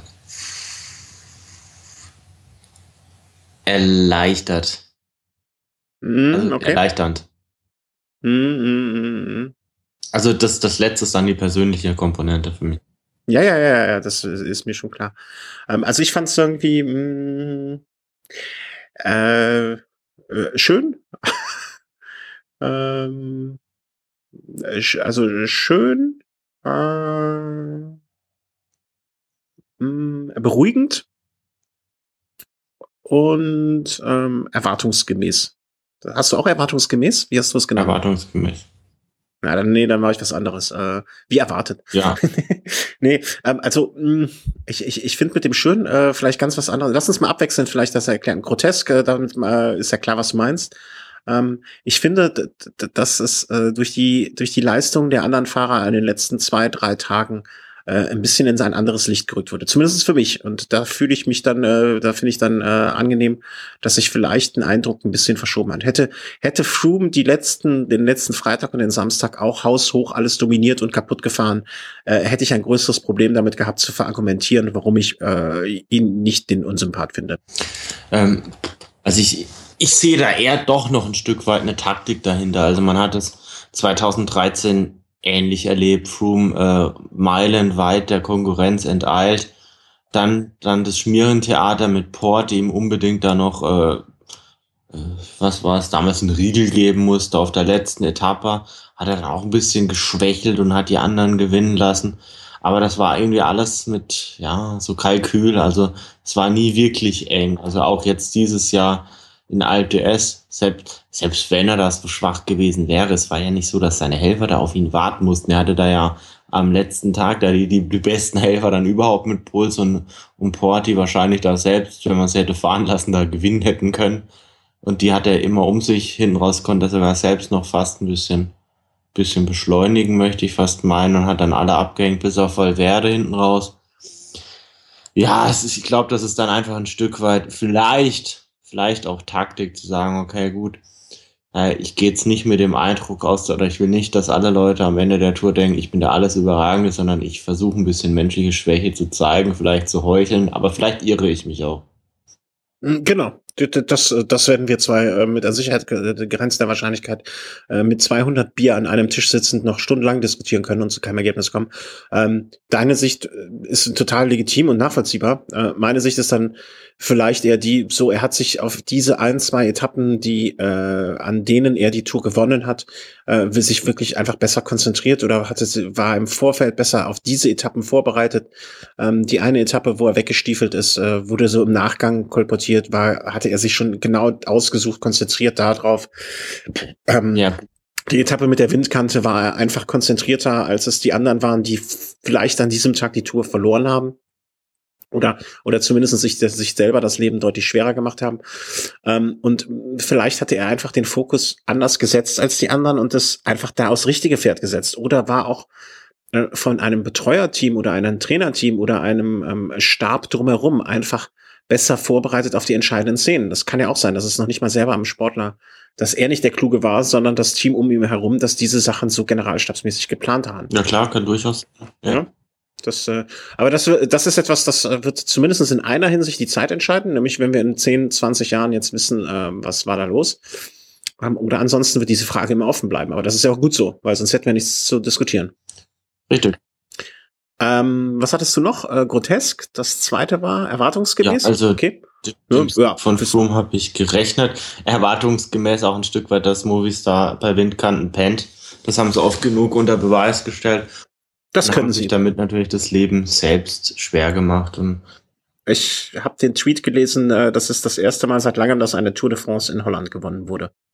Ja, gewonnen wurde es nicht in Holland, mit Sicherheit nicht, aber ähm, aber vielleicht es hat, es, aber es hat die Taktik oder die Strategie hinten raus ganz schön beeinflusst, ja. Und es hat natürlich den, den Spielraum für Chris Froome enorm erweitert, weil er einfach diesen Puffer schon mal hatte. Und es, es gab ja nicht viele Fahrer, die dann auch ganz weit vorne mit in dieser ersten Gruppe waren. Also Nibali war hinten, Valverde war hinten, Quintana war hinten. Vorne dabei war, meine ich ja, ein Contador. Aber ein Contador war jetzt geschwächt vom Giro. Ein Fagadron war noch mit vorne, der hinten raus. Ja, ja, das vielleicht bei der Tour jetzt nicht wirklich das zeigen konnte, was er eigentlich kann oder was er bei der Dauphiné angedeutet hat. Von daher die schärfsten Konkurrenten mit Valverde, Nibali und äh, Quintana hat er auf dieser Windkante um eineinhalb Minuten distanziert und eineinhalb Minuten sind bei der Tour, vor allem wenn die Bergetappen genau. nur so kurz sind, sind ein Brett. Hm. Ähm, was war das dritte? Äh, versöhnlich? Hattest du das gesagt? Erleichternd, hatte ich gesagt. Erleichtern, klar. Äh, also das Valverde äh, Dritter auf, auf dem Tourpodium. Äh, das ist, er gewinnt ja auch, äh, also nein, anders, jedes Radsportherz muss höher schlagen, wenn man sieht, mit welchen Emotionen ähm, er da auf dem Podium äh, oder in den letzten Tagen äh, der Tour ähm, rumhantiert hat. Also er, er kam aus dem Weinen gar nicht mehr raus. Und äh, das sind ja auch, das sei ihm auch gegönnt. Er hat auch wirklich alles gegeben. Er ist, er ist wirklich, glaube von den ähm, Gesamtklassements mit Favoriten, glaube ich, mit das aktivste Rennen gefahren, hat er schon bei der ersten Bergankunft attackiert, hat immer wieder attackiert. Es hat zwar nie ganz gereicht, um da mal einen Sieg davon zu tragen, allerdings war es schon eine richtig klasse Leistung und das dann mit 35 Jahren, das ist, ist schon sehr, sehr viel wert. Also er hat schon öfter gesagt, ja, je älter er wird, umso besser fühlt er sich eigentlich, was seine Leistung angeht. Ja, ein Stück weit muss man sagen, hat er recht. Ne? Also mit mit dem Sieg beim Flash verloren, Sieg bei Lüttich Bastione Lüttich, jetzt erstmals auf dem Tourpodium, drei Siege bei der Katalonien-Rundfahrt, also bei drei Etappen. Also das war schon ein sehr, sehr erfolgreiches Jahr für ihn und das mit 35. Das hätte ihm nicht jeder zugetraut. Und ganz ehrlich, äh, ich rechne auch schon von seit Jahren, dass irgendwann mal der ganz große Einbruch kommt und ein Valverde eben nicht mehr ganz, ganz vorne mitfahren kann gerade bei der Konstellation mit Quintana als Kapitän, hätte man sich ja auch vorstellen können, Mensch, Valverde, vielleicht läuft das wirklich so, dass er wirklich so den reinen Helfer geben muss. Vielleicht, dass es dann noch für die Top Ten reicht, vielleicht auch mal dann hinten raus noch für einen Etappensieg, aber dass so die eigene Ambition doch deutlich zurückstecken muss. Und das war dann eben nicht so, weil sie dann doch nie wirklich diese Situation hatten, dass ein Valverde sich aufopfern musste, sondern dass beide eher immer in die Attacke gehen konnten. Mhm. Da ist er halt wie mein Kater. Ne? Er ist ein bisschen schlichter, aber er hat ein gutes Leben dabei. ähm, Du hattest, äh, also bei mir war, äh, was hatte ich nochmal? Äh, schön, weil, ne, also aus den bekannten Gründen und auch hier schon diskutierten Gründen äh, sympathisiere ich mit dem Team Sky. Äh, deswegen fand ich natürlich schön oder hat, äh, hat, war es ein schönes Bild für mich am Ende, sie siegen zu sehen. Ähm, du hattest noch wie erwartet, ja? Äh, wie erwartet, genau, weil ähm, ich hatte es eigentlich erwartet, dass das Team Sky so gut vorbereitet ist. Ich hatte ein bisschen befürchtet, dass Schum irgendwie so einen Tag hat, wo er komplett einbricht und alles verliert, so wie Port beim Giro äh, irgendwie eingebrochen ist, dass er an den eigenen Erwartungen und eigenem Druck kaputt geht und äh, dass es vielleicht nur irgendwie so ein dritter Platz für Port wird zum Beispiel. Das hätte mich jetzt auch nicht gewundert. Und was war das dritte? Hm, schön, glaube ich, ne? Mit schön meine ich völlig überraschend, ähm, dass ich es in gewisser Hinsicht auch schön fand, dass die ARD wieder übertragen hat, weil ich fand die Bilder, ich habe so zwischendurch immer mal hin und her geschalten zwischen ARD und Eurosport. Ähm, äh, die, die Bilder der ARD, die ist, ist, ist einfach, äh, also wenn man so, so das Fernsehbild sich im Vergleich anschaut, ist es einfach ganz was anderes. Wenn ich mir Eurosport angucke, denke ich, ich bin, äh, wenn ich es nicht HD sehe, äh, denke ich einfach, ich bin in den 80ern wieder. Ja, und das äh, macht bei mir dann schon einen Unterschied irgendwie aus. Also ich fand, es war manchmal der ARD-Kommentar sehr schwer zu ertragen für Leute, die ein bisschen mehr als ein Rennen schon gesehen haben. Ähm, aber äh, die, die, die Qualität der Bilder hat mich dann manchmal doch wieder zur ARD zurückkehren lassen. Und ähm, das meinte ich mit schön. Und äh, schön finde ich grundsätzlich, äh, dass auch Einschaltquoten von über 1,1 Millionen waren es, glaube ich, im Schnitt irgendwie dabei waren. Und das äh, ist ja für den deutschen Radsport mit Sicherheit äh, in vielerlei Hinsicht ein, ein positives Signal und ein gutes Zeichen. Das äh, vielleicht auch so mm, ein, eine schöne Sache an dieser Tour. So, jetzt ist der Chris weg. Ähm, es verbindet sich jetzt hier wieder. Na, mich kann man ja zum Glück noch weiterhören. Ähm, ich weiß nicht, ob der Chris noch zu hören ist. Ich glaube nicht. Zur Not rufe ich ihn jetzt einfach. Also, hm. Ähm, also es verbindet sich jetzt hier der Skype bei mir. Ich, ich, begleite das jetzt einfach mal. Aus der Frage kommt der Chat, äh, aus dem Chat kommt die Frage, ob 1,1 Millionen gut sind. Ähm, ja, also ich kann es jetzt, äh, ich finde, man kann es nicht vergleichen mit jetzt irgendwelchen Zahlen aus den 90ern äh, oder 2000ern äh, in Bezug auf die Einschaltquote. Da müsste man mal recherchieren. Äh, vielleicht kann der Chat das jetzt so nebenher, ähm, was das für Einschaltquoten waren in diesen Zeiten. Aber ähm, ich finde diese Zahl zumindestens jetzt nicht ganz, ganz schlecht. Ne? Also wenn ich mir vorstelle, ähm, müsste man mal mit dem anderen Nachmittagsprogramm vergleichen. Ich drücke jetzt mal hier einfach mal kurz auf Pause und versuche den Chris mal wieder zu kriegen. Bis gleich. So, jetzt haben wir den Chris wieder da. Der, äh, der hat sich hier wieder hingestellt, äh, ist wieder hingesetzt und steht nicht mehr auf dem Kabel. Jetzt funktioniert's wieder. Genau, und den Punkt, den du angesprochen hast mit der Übertragung der AD, sehe ich natürlich auch positiv. Ich denke, je mehr Aufmerksamkeit äh, der Radsport bekommt, umso besser ist es einfach, weil auch wieder Bevölkerungsgruppen oder auch Menschen an, an den Radsport rangeführt werden, die jetzt vielleicht auf Eurosport nicht die Notiz davon nehmen, die dann vielleicht einfach mal, je nachdem, wo jetzt der Sender Eurosport sitzt, jetzt vielleicht nicht äh, auf Programm 30 überhaupt noch hochschalten, aber viele, ja, viele genau. Leute beginnen halt einfach äh, oder starten den Fernseher auf der 1. Und wenn da die ARD läuft mit der Tour, dann bleibt man da vielleicht sogar mal hängen. Und das ist bei Eurosport. Ich glaube, Eurosport ist dann doch eher der Sender für die Leute, die bewusst die Tour gucken wollen. Und ARD ist vielleicht eher dazu geeignet, auch mal Leute ranzubringen. Und ich muss sagen, hinten raus habe ich auch gerne auch mal ARD geguckt. Also ich habe mich ja mal massiv aufgeregt über eine Aussage von Florian Nass bezüglich der Aktion von Vincenzo Nibali. Vielleicht hätte, vielleicht hätte er da ja auch äh, sich diese Hasstirade dann aufheben können, um die dann nochmal dann vielleicht in vehementerer Art und Weise dann, dann auf der Etappe, auf der Nibali dann gewonnen hat, sogar nochmal anzubringen. Aber ansonsten haben sie schon auch gezeigt, okay, gut, sie sind da lernfähig, haben auch die eine oder andere Hintergrundgeschichte dann gebracht. Da war dann auch mal so ein Paul Voss dabei beim Zeitfahren und hat mit kommentiert. Und Toni Martin war auf der letzten Etappe dabei. Es haben dann auch mal so Bilder rund um den Tross so gezeigt. Das sind natürlich Bilder, die man jetzt bei Eurosport jetzt so jetzt nicht hat. Aber das liegt natürlich dann auch daran, dass das ARD natürlich ganz andere Mittel hat als jetzt äh, die deutsche Delegation von Eurosport, die da doch rein aufs mhm. Kommentieren quasi beschränkt ist. Mhm. Und ähm, die deutsche, also die ARD hat jetzt natürlich auch mächtig Schwein, ne? Also wahrscheinlich ist denen auch so ein bisschen der Popo auf Grundeis gegangen, als sie gehört haben, dass Marcel Kittel nicht dabei ist. Aber äh, um den Bogen zu, äh, zu so einer Art deutschen Rückblick zu spannen, es war ja auch für die Deutschen, obwohl ich ja immer noch finde, dass ein Radsport ein sehr international gesehener Sport ist. Und du bist, dein Lieblingsfahrer ist ein Spanier, mein Lieblingsfahrer, na, gibt's zurzeit nicht, aber mein Lieblingsteam ist ein britisches und so. Das ist ja ein, ein, ein, ein äh, Sport, der frei von jeden äh, oder frei zumindest sein sollte von vielen nationalen Ressentiments und so weiter. Ähm, aber wenn man es jetzt als Sicht eines deutschen ähm, Broadcasters, eines deutschen Fernsehunternehmens sehen würde, äh, welches auch gewisses Interesse daran hat, deutsche Fahrer zu vermerken, dann war es ein absoluter Erfolg. Ohne Marcel Kittel. So. Ja, also wir hatten Toni Martin in Gelb. Hm, wir hatten die Geschichte rund um Toni Martin die ersten zwei, drei Tage, die man wunderbar erzählen konnte. Wir hatten einen phänomenalen Simon Geschke an dem einen Tag.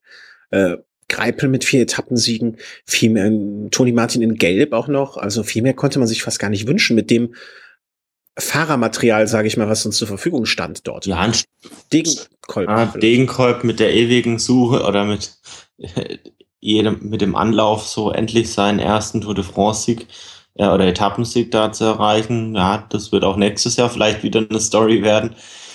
Aber genau, das sind auch Geschichten, die man erzählen kann. Ne? Genau, ähm, genau wie vielleicht bei Sagan, ja, wann gewinnt er die nächste Etappe? Klar, genau, gleicher Fall. Ähm, ansonsten, ja. ja, Emanuel Buchmann mit seinem dritten Platz. Auch eine ganz, ganz, ganz große Geschichte, wenn man sich überlegt, äh, dieses Jahr erst Profi geworden, äh, gleich dann deutscher Meister, jetzt dann bei der Tour de France am Start, für die er ja eigentlich nicht vorgesehen war, wenn man, war, wenn man da mal ein halbes Jahr zurückdenkt.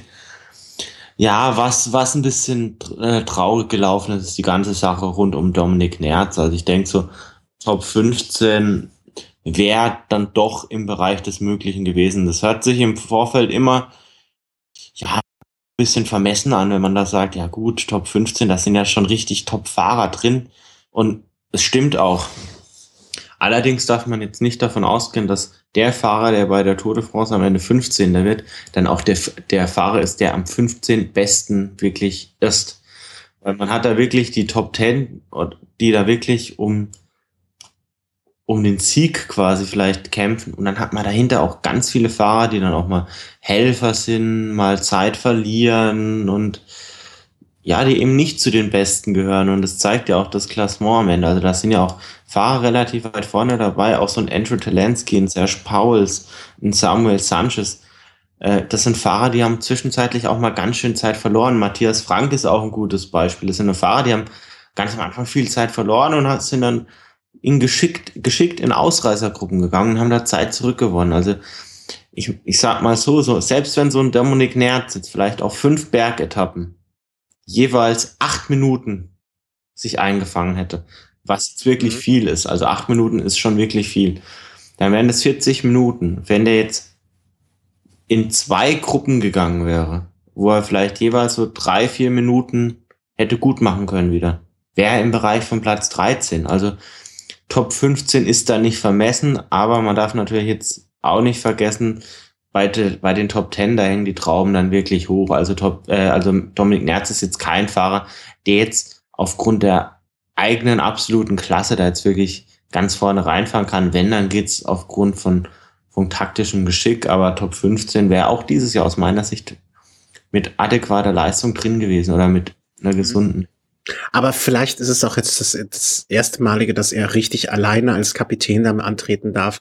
Ähm, das ist ja auch eine besondere Situation. Und wir haben bei anderen guten Fahrern wie Port gesehen, das ist auch eine Situation, auf die man erstmal klarkommen muss. Ne? Vielleicht braucht er einfach mal so ein Probejahr, so eine Probe-Grand Tour. Vielleicht wird er auch wieder zur Vuelta fit und kann da vielleicht mal unter weniger Beobachtung.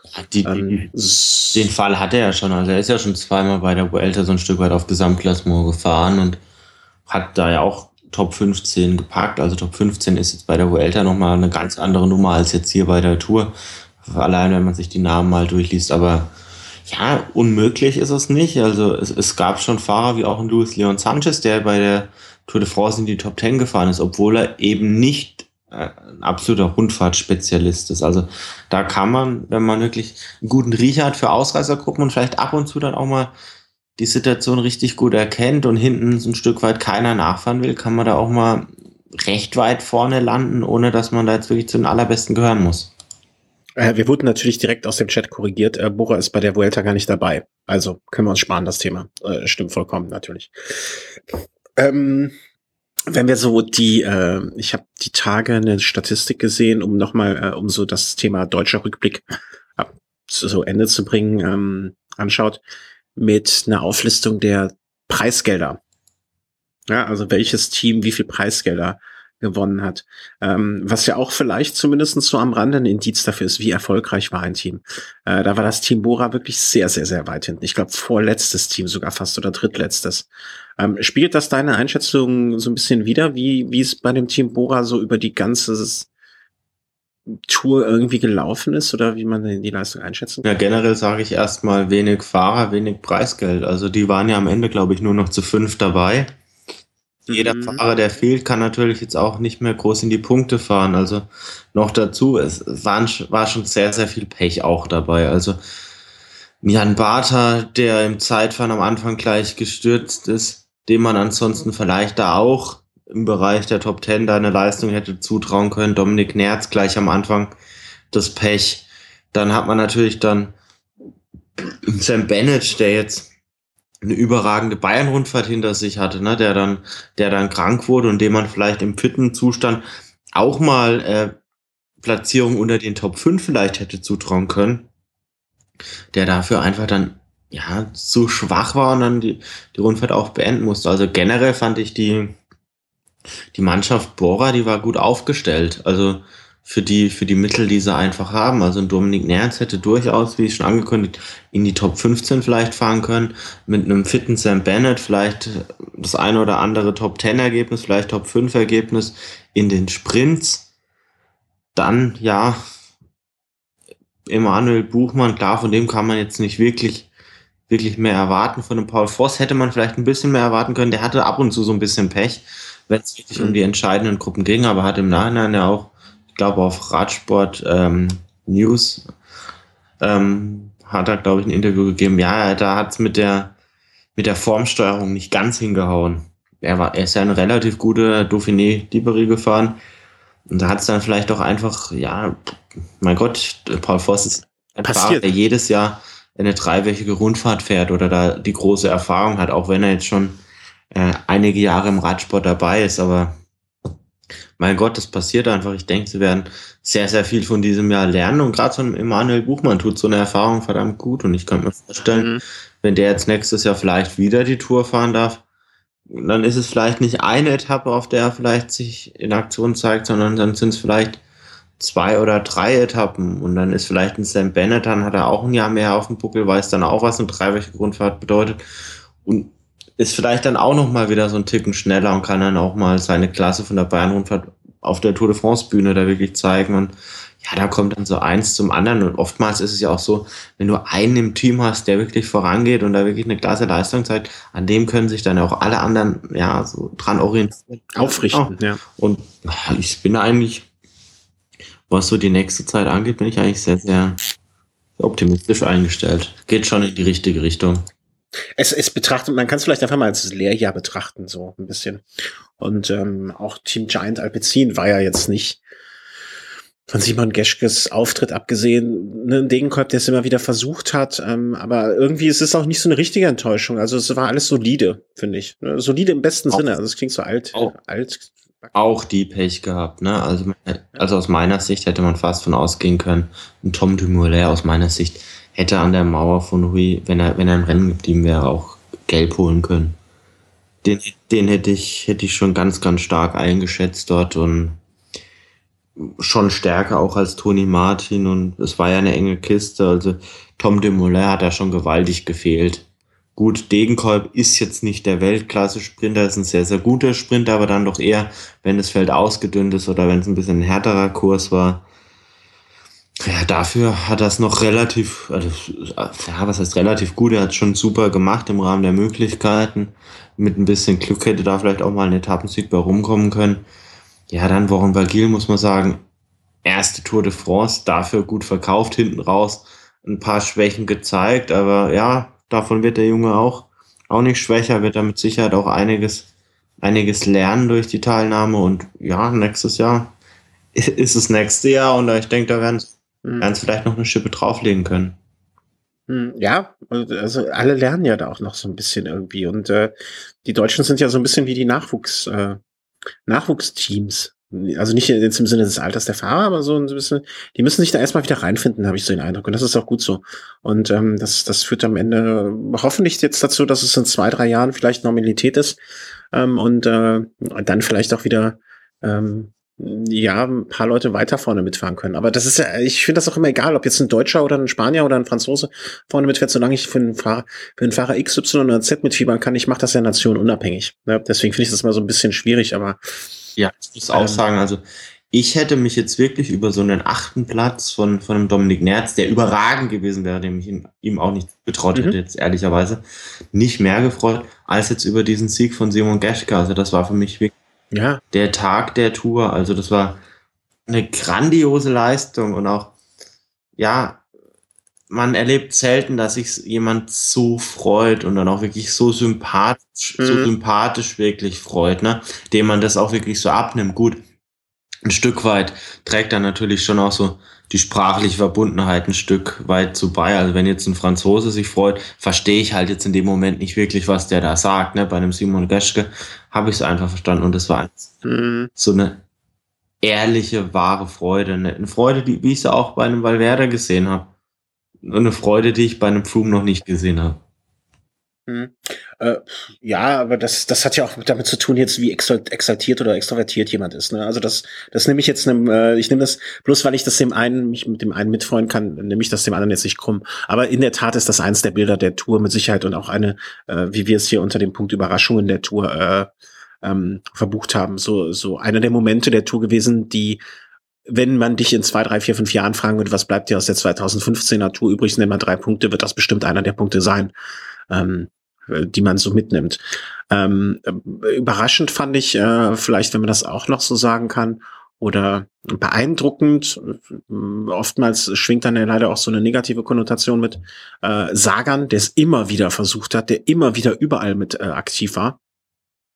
Ähm, würde ich jetzt auch so als Überraschung vielleicht ein bisschen äh, sehen, zumindest in dem Maße, in der es da betrieben hat.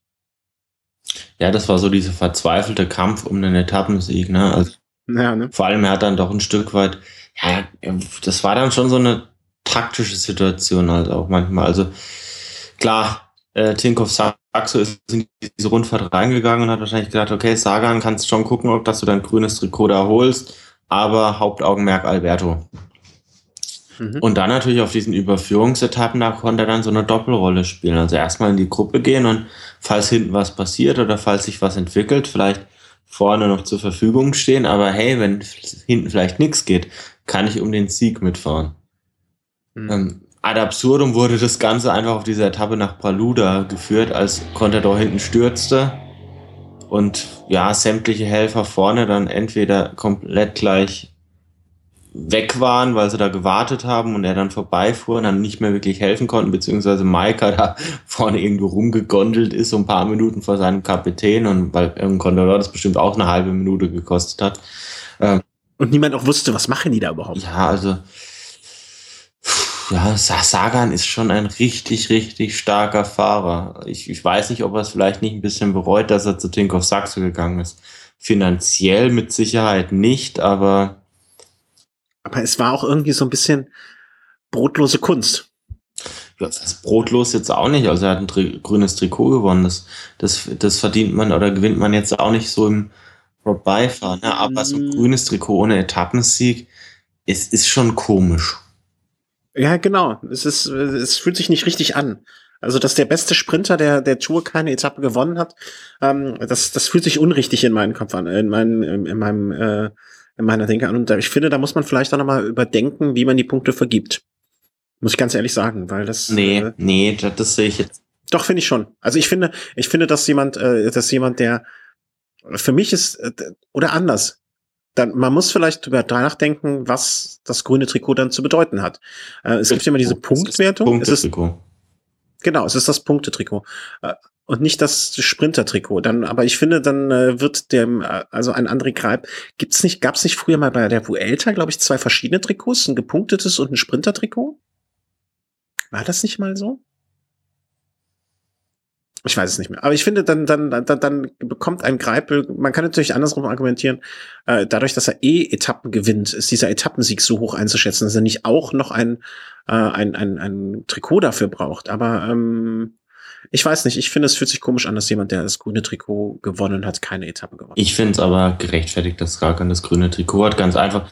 Der war das auch. Zweiter. Äh, oftmals Zweiter. Es gibt schon diese krasse Abstufung. Der erste kriegt 50 Punkte, der zweite kriegt 30 Punkte. Es gibt jedes Mal beim Zwischensprint nochmal 20 Punkte. Und wenn diese 20 Punkte jetzt vor allem beim Zielsprint, die man da mehr holt, jetzt nicht reichen, dass man am Ende dann das grüne Trikot holt, ja mein Gott, dann hat das der Sagan einfach verdient. Der war einfach sowohl in den Massensprints immer präsent, als auch auf den etwas schwereren Etappen und da war ein Kreipel einfach nicht mehr da. Man kann jetzt genauso sagen, wir machen ein zusätzliches schwarzes Trikot für, für, für den besten dicken Radfahrer, der am Ende 100 Meter schnell ist. Aber ohne dass es gibt hier eine, ist. Nein, nein, das nicht, nicht, nicht falsch verstehen, aber ähm, ich weiß ja, was du meinst. Äh, es gibt hier sogar... würde sagen, ja gut, dann kann Robert Förstemann die Tour fahren, wird er wahrscheinlich nicht können, aber wird dann das grüne Trikot gewinnen, weil er äh, im Sprint vielleicht der schnellste ist. Also das, das führt dann zu nichts. Also äh, ich sag ja, vielleicht, äh, vielleicht muss ich das bei mir äh, intern anders, anders im Kopf argumentieren, dass das grüne Trikot nicht das Sprinter-Trikot ist, sondern dass äh, äh, so eine Art, äh, ja, Punkt, ein Punkt. Ich, ähm, es fühlt sich für mich nur komisch an, ja, dass der, der Sieger des grünen Trikots nicht eine Etappe gewonnen hat. Ähm, das, das ist irgendwie komisch. Aber nichtsdestotrotz eine der äh, herausragenden Leistungen dieser Tour, äh, Peter Sagan, äh, mit dem, was er da immer wieder, ähm, erinnerte mich so ein bisschen an, äh, in, an, in, an den Spruch von Jens Vogt, ähm, der immer gesagt hat, er muss auf das Glück so lange einprügeln, bis es irgendwann sich nicht mehr wehrt. Ne, also das war so ein bisschen auch der Versuch. Hatte Jens Vogt während der Tour gefehlt? Hm. Jetzt kann ich den Chris schon wieder nicht hören. Das klingt hier komisch. Irgendwas ist heute faul. Ähm, vielleicht meldet sich der Chat nochmal, ob man den Chris hört. Ich glaube nämlich nicht, ähm, weil ich kann ihn nämlich auch nicht hören. Hm. Heute ist irgendwie mit der Technik der Wurm drin. Vielleicht ist das auch die Post-Tour-Depression. Äh, hm, ich glaube, ich weiß aber, woran es liegt. Das ist jetzt zumindest schon mal die Hälfte wert. Ähm, das ist ein Phänomen, worauf mich der Markus aufmerksam gemacht hat. Mal schauen, ob wir den Chris jetzt wieder haben. Chris? Ja, jetzt bist du wieder da. Sorry, irgendwie scheint das der Wunder zu sein. Ähm, wir waren äh, Jens Vogt. Äh, hat dir Jens Vogt gefehlt? Ähm, er war, also gut, ich habe das eben gerade schon mal erzählt, aber du hast da einfach über mich weggeredet und anscheinend hast du mich wirklich nicht gehört. Nein, ähm, habe ich nicht. Er, er, er war ja äh, zumindest bei der ARD haben sie ihn zumindest mal eingeblendet, also glaube ich für Sky. Sky war es, glaube ich bin mir nicht, aber nicht ganz sicher, da er dann auch so Berichterstattung gemacht hat. Ja, hat er mir gefehlt, also jetzt, jetzt nicht direkt, also. Nee, ich war, ich auch, dass ich auch nicht. wirklich so das Gefühl gehabt hätte, okay, Mensch, da fehlt jetzt einer, also es, es gab, gab da einfach genügend andere, auf die man sich hat konzentrieren können. Klar hätte man jetzt auch, ja, so vielleicht einen, äh, so ein Björn Thurau wäre vielleicht prädestiniert dafür gewesen, so ein Stück weit in diese, ja, ich greife jeden Tag an Rolle zu schlüpfen. Der hat es ja dann leider nicht ins Aufgebot geschafft, aber auch so war aus deutscher Sicht da viel drin und auch, weil wir vorhin schon die deutschen Erfolge äh, ein Stück weit gefeiert haben, auch ein Paul Martens erste Tour auch nicht schlecht gemacht, sogar mal auf, auf einem fünften Etappenrang, das muss man auch erstmal schaffen. Vielleicht auch mit ein bisschen Pech bei den Gruppen ja, generell, nee, Vogt habe ich jetzt nicht wirklich vermisst, aber es wäre ja. Nee, komisch, ne? Also irgendwie ich, schade, wenn man da dann jetzt eine mittlerweile, äh, mittlerweile 43-Jährigen da jetzt auf dem Rad so vermissen würde. Also vielleicht ja eher emotional, aber jetzt so Ja, klar, als Instanz irgendwie, im Instanz im Feld. So meine ich das mehr. Aber äh, äh, ich hätte auch gedacht, also letztes Jahr, als, als es dann hieß hier, The Vogt hört auf, als es dann Rad hingestellt hat, dann dachte man schon, hä, wie in den Tour de France nächstes Jahr auch nicht ans Vogt. Aber ich habe nicht einmal so während der Etappe dran gedacht, weil es gab immer wieder, wie du schon sagst, andere, ne? Ein Buchmann, der vielleicht mal interessant wird. Ein Geschke, der da hier und dort mal rein, äh, rein äh, gespielt hat. Und ähm, das, äh, das, das, das fand ich schön. Und das zeigt einem auch so ein bisschen, ähm, man muss die alten Helden nicht vergessen, aber es kommt auch Neues nach. Und das ist ja sehr, sehr gut. Ich glaube, das würde Jens Vogt, äh, gefällt Jens Vogt auch mit Sicherheit. Ähm, was haben wir noch so hier auf unserem Fahrplan für heute gehabt? Hm, ich habe hier leider Gottes äh, ein bisschen chaotisch alles. Also was ich, was ähm, ich ein bisschen schade fand, muss ich ganz ehrlich noch sagen, ist, dass Froome dann noch das Bergtrikot geholt hat. Fand, fand ich, äh, also es, aber kann er ja nichts für. Was will er machen? An welchem Punkt war es denn dann seine Schuld? Ja, ja, gut, so akt, aktiv dagegen wehren, dass man sich zurückfällt, das ist ja. natürlich schwer. Jetzt war es dieses Jahr schon so, dass es stark dadurch beeinflusst war, dass halt die erste Etappe gleich in Bergen gewonnen hat, da einen riesen Vorsprung hatte. Aber dann auch, äh, ja. Ich glaube, er hat sich nicht drum bemüht wenn er sich drum bemüht hätte, das auch noch zu gewinnen, wie es früher in alten Jahren ähm, vielleicht ein Eddie Merckx gemacht hätte, ja, dann hätte ich dir recht gegeben. Aber so, pff, was will er machen? Er kann ja sich abs absichtlich auf Bergpunkte verzichten. Ich meine, äh, wenn er jetzt eine Bergwertung, ich weiß gar nicht, ob das die auf der Nibali-Ausreisetappe war, wo er dann als Vierter über die Bergwertung dann noch gefahren ist, wo vielleicht so ein zehnter Platz auch noch gereicht hätte und das dann, glaube ich, am Ende sogar die Punkte waren, ähm, die dazu beigetragen hätten.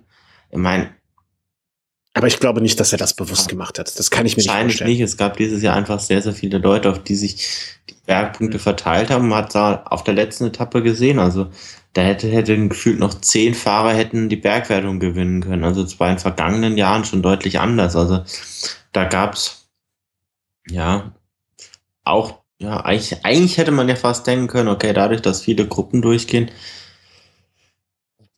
ja, aber dadurch, dass es so viele verschiedene waren, weißt du, dadurch hat sich das noch wieder mehr verteilt mit den Punkten, habe ich den Eindruck. Ja. Also, ähm, aber äh, auch da bin ich äh, deiner Meinung. Also ich glaube nicht, dass also ich glaube nicht, dass er es bewusst äh, versucht hat, so mitzunehmen noch.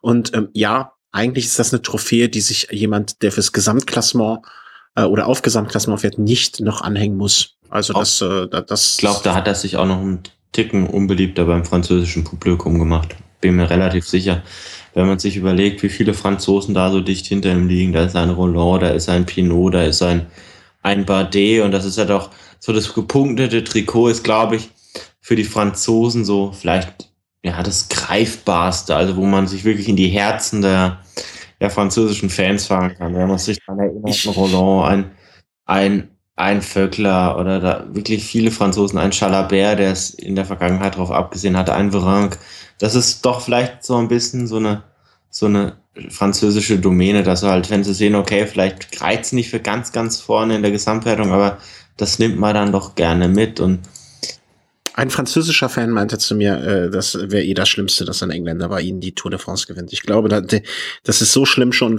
zumindestens so wie er mir berichtete, da kommt es da auch nicht mehr drauf an. Das ist, das ist dann auch noch egal. Ähm, das ist alles eh so tragisch. Naja. Aber jetzt ist es vorbei und ähm, jetzt können wir uns eigentlich. Und noch Teamwertung noch schön. Ach so, stimmt, ja, Teamwertung, Movistar. Die Movistar ganz stark auch von Anfang an auch den Fokus so ein Stück weit draufgelegt, haben dann hinten raus in jede Gruppe Leute geschickt, nicht unbedingt immer nur um zu helfen, hinten raus als Relaisstation, sondern auch, auch, und das fand ich besonders schön, und Valverde hat dann auch mal gesagt, das ist, findet er ganz, ganz toll auch fürs Team, weil damit dann auch die Fahrer im Team, die sich den ganzen Tag den Arsch aufreißen, die man aber eigentlich nicht wirklich sieht, wenn es ins Finale geht, weil die dann auch aufs Podium dürfen am Ende. Und das fand mhm. ich ganz, ganz toll und ich muss sagen, das ist eine tolle Geste und Timo ist da klar, mit Valverde und mit Quintana ein Stück weit waren sie das beste Team. Also beste ja, ja, klar. Also äh, keine Frage. Also äh, und ähm, das ob ja, äh, waren sie einfach. Sie waren die schnellsten. Und äh, das wirft dann aber auch wieder ein anderes Licht, finde ich, dann auf die Leistung vom Team Sky. Weil wenn sie wirklich so außerirdisch und intergalaktisch und sonst was wären, dann ähm, äh, hätten sie da auch weiter vorne sein müssen. Ne, dann sie hätten, hätten weiter vorne sein können, aber sie haben halt dann einfach immer, wenn wenn alles so im Lot war, haben sie halt dann abreißen lassen bei denen, bei denen es um nichts mehr ging. Also ich meine, die, ohne Frage, also die hätten auch da besser abschneiden können. Ne, und, aber haben sie ja nicht. Ne? Also da Sky hat halt vielleicht den kleinen Nachteil gehabt, dass sie durch diese äh, Ausreißgruppen da jetzt nicht wirklich so viele rausgeholt haben, wie es jetzt beispielsweise Movistar gemacht hat. Hm. Also ich sehe, okay, sie waren knapp eine Stunde, ähm, äh, eine Stunde zurück hinter Team Movistar. Und danach, äh, also 57 Minuten und danach muss man auch sagen, dann äh, Team Saxo direkt mit drei Minuten darauf. Und dann werden die Abstände schon größer mit zwölf Minuten Astana, MTM Kubeka auf Platz fünf und ähm, so. Ja, MTM Kubeka vielleicht noch ganz, ganz starkes Debüt bei der Premieren Tour de France mit Cummings sogar einen Sieg geholt. Serge Pauls, Serge Pauls war für mich jetzt so ein Stück weit zu dieser Ausreißerkönig und nicht unbedingt äh, Romain Bardet ganz, ganz offensiv gefahren, äh, mit, mit Bors und Hagen auch immer mal wieder ganz vorne in den Sprints vertreten. Zum Sieg hat es jetzt nicht gereicht, leider auch nicht zum Podium, aber ja, sind jetzt da wirklich angekommen mit Daniel Tickler Manott sogar noch ähm, Bergtrikot ein paar Tage getragen. Also Blues meint ist leider ausgestiegen aufgrund von Krankheit, aber das ist mit Sicherheit ein Team, das sich gut gezeigt, gut präsentiert hat und wo ich jetzt davon ausgehe, Mensch, wenn nächstes Jahr die Entscheidung ansteht, wen laden wir zur Tour ein, wer hat sich letztes Jahr gut verkauft, MTN hat da mit Sicherheit, oder MTN Gubeka nicht die schlechtesten Karten. Mhm. Leider Gottes, der Sponsor äh, hat sich jetzt wohl verabschiedet oder hat seinen äh, Rücktritt äh, vom Sponsoring äh, bekannt gegeben. Muss man mal schauen, ähm, wo das dann hinführt. Aber mit Sicherheit haben sie äh, sich jetzt äh, einen großen Gefallen getan mit diesem fünften Platz. Ähm, wir haben jetzt so ein paar Punkte noch, äh, die so Ausläufer der Tour sind, äh, sage ich mal vorsichtig. Ähm, vielleicht greife ich vorab. Ähm, wer von den Tourfahrern hat denn jetzt die äh, Saison quasi schon für beendet erklärt? Also Contador, wohl der bekannteste oder derjenige, äh, den man als erstes nennen mag, äh, hat gesagt, wegen Krankheit jetzt auch äh, Schluss aus Feierabend. Das war's für diese Saison. Ja, ist ja schon den Giro gefahren und Genau, also kommt jetzt auch nicht wirklich. Es, es kommt ja jetzt auch nicht mehr wirklich viel, außer jetzt so der Vuelta, wo man jetzt wirklich sagen kann, was man jetzt einfach mal noch so mitnimmt. Und so eine Vuelta als dritte Rundfahrt. Pff, nee. Das macht nur ein Adam Hansen. Richtig. ähm, der die zwölfte Grand Tour, glaube ich, in Reihenfolge jetzt gefahren ist und auch noch durchgestanden hat. Also er ist da wirklich auf einem guten Weg, ähm, den Rekord einzustellen. Ähm, Vuelta, wer wird die Vuelta fahren? Ähm, das sind ja, also es man weiß es noch nicht so genau. So ne? hundertprozentig ne? fest. Also wer auf jeden Fall geplant ist für die äh, Welter ist Valverde wird fahren. Quintana, Quintana habe ich. Rodriguez weiß ich jetzt nicht, ob, da, ob er schon feststeht. Bei, beim Team Sky ist es so, dass Froome zumindest darüber nachdenkt. Ähm, ansonsten. Wobei ich finde, er, er würde sich nicht, er würde sich nicht mehr, äh, nee, wie soll man das sagen? Ich glaube, es würde ihm gut zu Gesicht stehen, zu sagen, pass mal auf, hier Jungs, ihr anderen aus dem Team, wer möchte, ich kann auch zurücktreten. Der definitiv, gerade so ein Mikkel Nieve ist da da, also ein, ein, ein, Leopold König sicherlich nicht, der hat schon Giro und Tour in den Beinen, aber es gibt da den einen oder anderen, vielleicht auch aus der zweiten Reihe, der da richtig heiß drauf wäre. Ansonsten, mhm. ja, so ein Richie Port, ob man dem zum Abschluss nochmal so das Vertrauen schenkt, weiß ich nicht, der hat jetzt auch schon den Giro in den Beinen. Also ich rechne, ja, ich, ich weiß es nicht. Also Froome hat ja mit der Vuelta auch noch so ein bisschen so eine Rechnung offen. Da hat er noch nie gewonnen, war da aber schon immer mal wieder vorne mit dabei. Vielleicht, ja. vielleicht gibt er da noch mal Gas. Ansonsten, ja, wer, wer will fahren? Also DJ Van Garderen nimmt ähm, als noch mal so als ja Wiedergutmachung für die Tour. Der will da starten. Nibali überlegt sich's, aber Astana hat natürlich mit Mikkel Landa und Fabio Aro auch zwei ganz heiße Eisen, ansonsten noch im Feuer, ja, äh, Carlos Betancourt noch, wird noch am Start sein. Also das Teilnehmerfeld wird nicht schlecht sein. Mhm. Ähm, warte, ich muss kurz gucken hier. Ähm, vielleicht wer hört denn noch auf? Also ich habe nicht mehr mitbekriegt, Contador ist jetzt ausgestiegen. Ähm, ansonsten ist ja von noch keinem bekannt, der die Etappe, der die Tour, äh, Quatsch, der die Saison schon komplett abgeschrieben hat. Abgesehen natürlich von irgendwelchen Stürzen. Ja, gut, ich weiß nicht, ob das auch bei jedem anderen Fahrer da jetzt wirklich so eine Meldung wert ist, ob er da jetzt wirklich da jetzt noch die Saison beendet oder nicht. Also ich denke, bei vielen steht das jetzt auch noch gar nicht fest. Da werden jetzt viele erstmal so kurz so ein bisschen so eine Pause machen. Und dann geht's einfach drum, hey, wie reagiert vielleicht auch der Körper? Ne? Also es gibt dann Leute, wenn die sich jetzt mal eine Woche quasi ausruhen, wo es halt, wo der Körper komplett runterfährt, wo man dann halt merkt, okay, gut, ich es macht jetzt einfach gar keinen Sinn mehr. Und dann gibt's wieder andere, die eine Woche Pause machen, sich aufs Rad setzen und merken, hey, das, das Training schlägt gleich wieder voll an. Hey, eigentlich Ende der Saison, da könnte ich vielleicht noch das eine oder andere Rennen fahren. Und das nächste Rennen, das jetzt so ansteht, Klassiker. Genau, das ist, das ist sehr schön, dass die Überleitungsvorlage Ja, das ist, ist ja auch in den letzten Jahren immer mehr so ein Rennen, wo dann auch wirklich viele Tour de France-Fahrer nochmal aufeinandertreffen und da, da, ja, ein Stück weit gibt es dann auch unterschiedlichere Rollenverteilungen oder Stärkeverteilungen als bei der Tour, weil bei der Tour ist ja wirklich der, ja, der Druck drei Wochen da, man muss drei Wochen seine Leistung bringen und dann hat man jetzt mal eine Woche Zeit gehabt zu erholen und kann sich wirklich auf ein Event konzentrieren und dann ist es ja oftmals so, dass dann sogar dann wieder die Eintagesfahrer wirklich so weit erholt sind und da wirklich wieder um den Sieg kämpfen und ja. Das ist die Klassiker? Klassiker San Sebastian und da kann so ein Valverde wird da wahrscheinlich auch sehr dran interessiert sein, seinen Sieg aus dem Feuer zu wiederholen. Damals vor Rodriguez. Rodriguez hatte damals attackiert, war auch mit vorne dabei, wird mit Sicherheit einer der Herausforderer sein. Julian So ein Kwiatowski halte ich auch für einen guten Kandidaten. Der ist nicht gemeldet. Ist nicht gemeldet? Ja, er wäre ein guter Kandidat, wenn er da gewesen wäre. Ja, da ja, wurde dieses Jahr bei der Tour irgendwie nicht so gefördert wie in den letzten Jahren bei der Tour, aber hängt sicher er lief so mit. mit der Teamentscheidung oder mit seiner Transferentscheidung zusammen. Ala Philipp steigt wieder ein, jetzt bei der Klassiker San Sebastian sicherlich auch ein interessanter Fahrer. Dafür wird auch, es wird auch Mikkel Lander wieder da am Start sein. Da wird man mal gucken, ob er vielleicht Richtung Vuelta da ähnlich stark ist, wie er jetzt letztes oder dieses Jahr beim Giro war. Ein Philipp Gilbert ist am Start, die Yates-Brüder sind wieder am Start. Rui Costa, der bei der Tour enttäuscht hat, ist da jetzt wieder am Start. Thibaut Yates wurde auch, äh, Entschuldigung, aber Yates wurde auch beide mit einer ganz starken Tour. Richtig. Und ansonsten, ja, warum Gil, Dan Martin, Wilko Keldermann, der ein bisschen enttäuscht hat, ist am Start bei der Tour. Äh, und ansonsten, ja, spanisches Cajarual-Team, wo man ein bisschen gucken kann, hey, wie schaut's da Richtung Welt aus? Aber interessantes Teilnehmerfeld, also man fällt ja jetzt erstmal in kein Radsportloch, also die nächsten Highlights kommen. Es kommt noch die, äh, die Eneco Tour, Tour de Poland, äh, das norwegische Rennen, Dänemark-Rundfahrt, ähm, und die Vuelta dauert ja auch gar, es dauert ja gar nicht mehr so lange bis dahin. Classics unter anderem in Deutschland. Cycle Classics als Tagesrennen, genau. Also wir sind versorgt. Definitiv.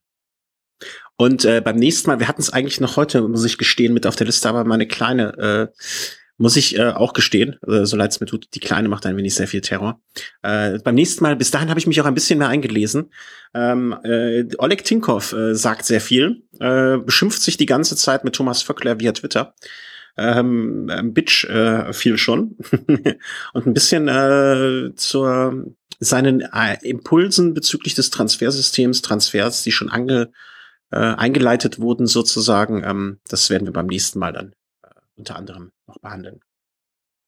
Genau, also Spannung ist garantiert und wahrscheinlich, wahrscheinlich wird es dann bis zur nächsten Sendung auch die eine oder andere Transfermeldung oder beziehungsweise offiziell darf es ja da noch nicht sein, aber äh, vielleicht gibt es ja dann schon das eine oder andere Gerücht mehr oder vielleicht auch die eine oder andere inoffizielle Entscheidung und da werden wir uns mit der, in der nächsten Sendung dann damit befassen. Wenn nicht vorher noch was anderes kommt, wer weiß es schon. Richtig. Hoffentlich befassen wir uns natürlich auch mit dem Sieg von Alejandro Valverde. Ja, ja, ja. Sebastian, das ist oh, die Funkverbindung ist ganz, ganz schlecht auf einmal. Ganz, ganz schlecht. Ja. Nein, ich gönn's ihm ja auch. Ich gönne ihm ja nichts Schlechtes. Ne? Außer der, der, der muss ja auch viele Münder stopfen. So schaut's aus. Ja, also vielen Dank für euer Zuhören. Ich hoffe, ihr hattet während der, nicht nur heute bei unserer Recap der Tour, sondern insgesamt bei der ganzen äh, Tour ein bisschen Spaß mit uns. Ähm, wie gesagt, nächstes Jahr bin ich in Elternzeit und äh, mir wurde schon gesagt, via, via Kommentar unter der Sendung, nehmt dir nicht zu viel vor, es kommt eben alles anders, äh, als du denkst. Ja, mit Sicherheit. Aber man kann deswegen ja trotzdem erstmal einen Plan machen, den man dann umwirft. Na, wer weiß, wie wir das nächste Jahr bei der Tour machen. Äh, für die Vuelta haben wir auch schon etwas sehr, sehr wie ich finde, interessantes und tolles vor. Nochmal wieder was anderes. Aber da sprechen wir dann zu gegebener Zeit drüber, hoffentlich. Und ähm, äh, ja, das war's, oder? Machen wir den Deckel drauf, ne? Machen wir den Deckel drauf, wünschen euch einen schönen Abend und ähm, genießt es und äh, habt ein schönes Wochenende. Tschüss. Ciao, ciao.